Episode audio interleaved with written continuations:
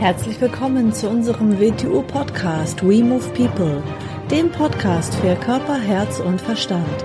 Wir sind Alfred Johannes Neudorfer und Rosa Ferrante Banera und in unserem Podcast beschäftigen wir uns mit den Themen persönliche Weiterentwicklung, Gesundheit, Kampfkunst, Philosophie und Menschsein.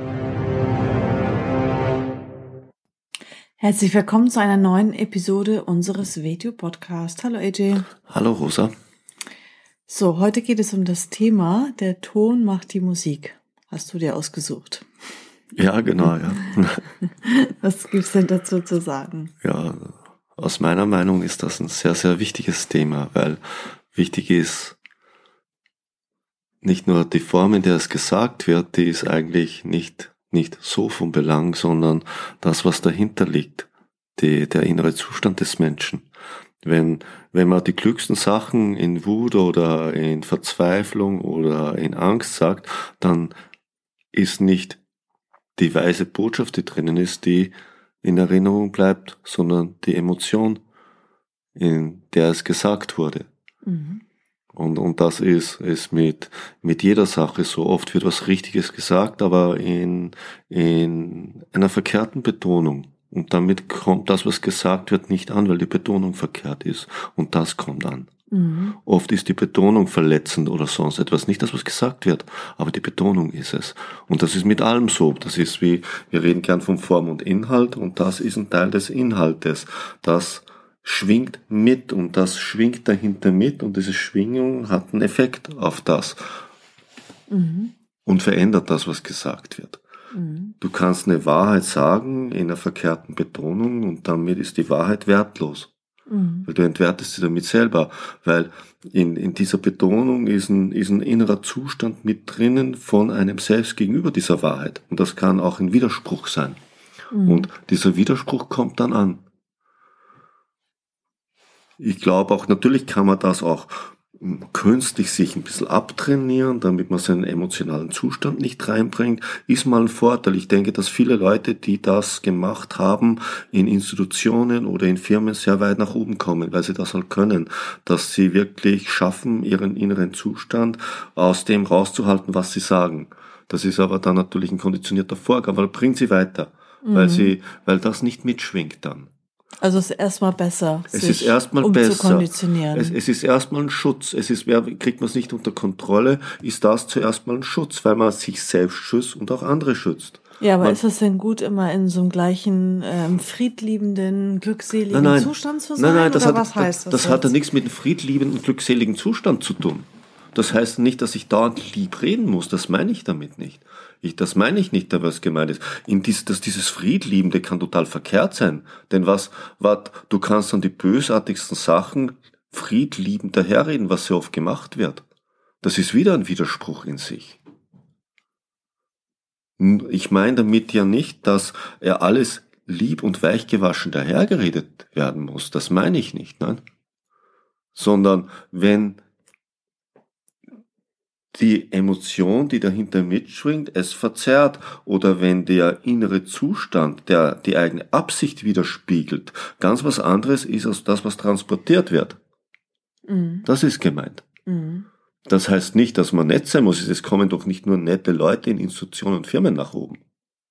Damit hat er das gar nichts zu tun. Aber, aber sie wirken authentischer, obwohl sie es vielleicht gar nicht sind, weil sie das in sich selber kontrollieren können und andere können es nicht kontrollieren. Mhm. Mhm. Ja, aber das macht ja ein Profi aus, ne? Dass er ja. scheinbar nach außen, dass er gleichbleibend ist. Das dass ja er sachlich bleibt. Das nennt, das nennt man sachlich mhm. professionell. Das heißt nicht, dass der durchgängig ist, so dieser Mensch. Das meine ich damit nicht. Mhm. Aber im professionellen Bereich, Leute, die richtige Profis sind, schaffen es in ihrem professionellen Feld so zu sein. Im anderen Feld sind sie vielleicht nicht so weil es mhm. ja nicht wirklich, weil es ja nicht eine wirkliche innere Entwicklung ist, sondern nur ein Teilbereich auf was Wirkungsvolleres konditioniert ist. Mhm. Aber für diesen Teilbereich ist es wirksamer. Aber aus mhm. diesem Teilbereich kann man etwas lernen, weil eigentlich sollte ein Mensch diesen inneren Zustand und Kontrolle kriegen, weil der ist ja überall drinnen. Alles, was er anrührt, ist das mit drinnen. Mhm. Und er tut es sich selbst nicht Gutes und er tut seinen Mitmenschen damit sich nicht Gutes. Das unterrichten wir ja auch ähm, jetzt mal aus der anderen Richtung äh, in, im WTU Wing Chun, im Selbstbehauptungsbereich. Ja. Ähm, wenn wir jetzt die Grenze setzen, man kann ja alles auch ähm, so ausdrücken, ähm, zum Beispiel mit einem Fragezeichen oder mhm. mit einem Ausrufungszeichen. Ja. Ne? Und ähm, das ist vielen Leuten ja gar nicht so bewusst. Also wenn ich manchmal gerade mit Jugendlichen, bei Jugendlichen, also Kinder ähm, ahmen ein Gut nach mhm. und Jugendliche haben da schon irgendwie so eine Art drinne, die sich angewöhnt haben, ähm, die ähm, sagen das nicht konkret und klar und deutlich oder ja, schreien können sie auch schon nicht mehr, sondern ähm, versehen das dann so gesprochen mit einem Fragezeichen hinten. Und dann sage ich immer, das ist keine Frage, das ist keine Bitte, das ist ein Befehl. Ne? Mhm. Wenn du jetzt mhm. jemand sagst, fass mich nicht an, hau ab, lass mich in Ruhe. Das kann man halt, also die gleichen Wörter kann man halt so ausdrücken, mit einem Ausrufezeichen versehen. Ja. Und dann auch gleichzeitig die Botschaft geben. Da sind, wie du gesagt hast, ja die Wörter letztendlich egal. Ich kann mhm. auch äh, Stopp nehmen, oder irgendwie was anderes. Aber ähm, egal sind sie nicht, aber ähm, wichtiger ist die Betonung, wie ich das sage. Ja, ein, äh, auf einer banalsten Ebene, Nein mit Lächeln ist kein Nein. Mhm. Das ist der verkehrte Ton für das, was man sagt. Mhm. Das muss übereinstimmen. Ja. Das kann nicht ankommen im anderen. Mhm.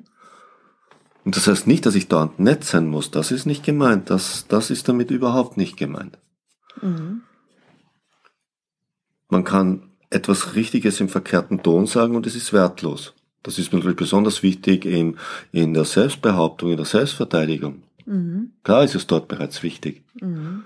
Das kann, wenn man mit seinen Kindern redet, das ist, wenn man, wenn man ein, ein, ein Team hat oder eine Führungspersönlichkeit ist oder, oder, oder äh, Mitarbeiter hat. Mhm. Wenn man, wenn man, wenn man das nicht handhaben kann, dann beginnt man Menschen zu entwerten oder, oder verkehrte Botschaften rüberzubringen, die man mhm. gar nicht möchte. Mhm. Und damit erzeugt man Chaos. Obwohl man lauter richtige Sachen womöglich sagt. Mhm. Und das ist ihm nicht bewusst, woraus entsteht dieses, dieses Chaos. Mhm. Wie ich gesagt habe, du kannst die größte Weisheit, wenn du sie Weisheit aus Angst verbreitest, hört niemand der Weisheit, jeder hört deine Angst. Mhm. Das brauche ich niemandem beibringen, das tut jeder ganz von alleine. Mhm. Wenn ich etwa das Richtigste aus Wut sage, hört niemand das Richtige, sondern jeder hört die Wut. Mhm. Wenn ich das Richtige zu sehr nur aus eigenem Vorteil sage, hört jeder nur den eigenen Vorteil, den ich haben will, und damit lehnt er vielleicht etwas ab, was gut für ihn wäre. Mhm.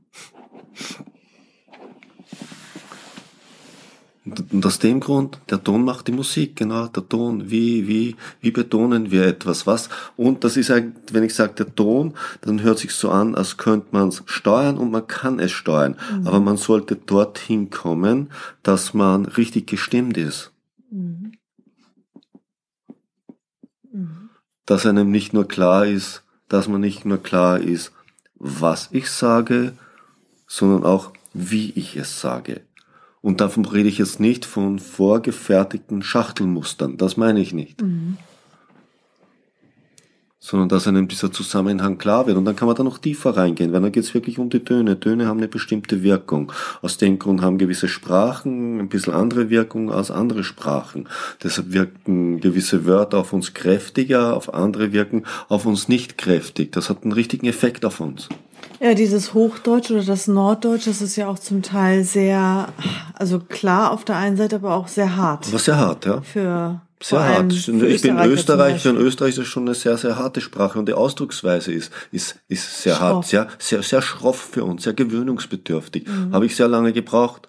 Mhm. Auf der anderen Seite angenehm direkt, aber auf der anderen Seite, wenn man aus den südlichen Gefilden kommt, ist einiges, was hier üblich ist, dort eine Beleidigung.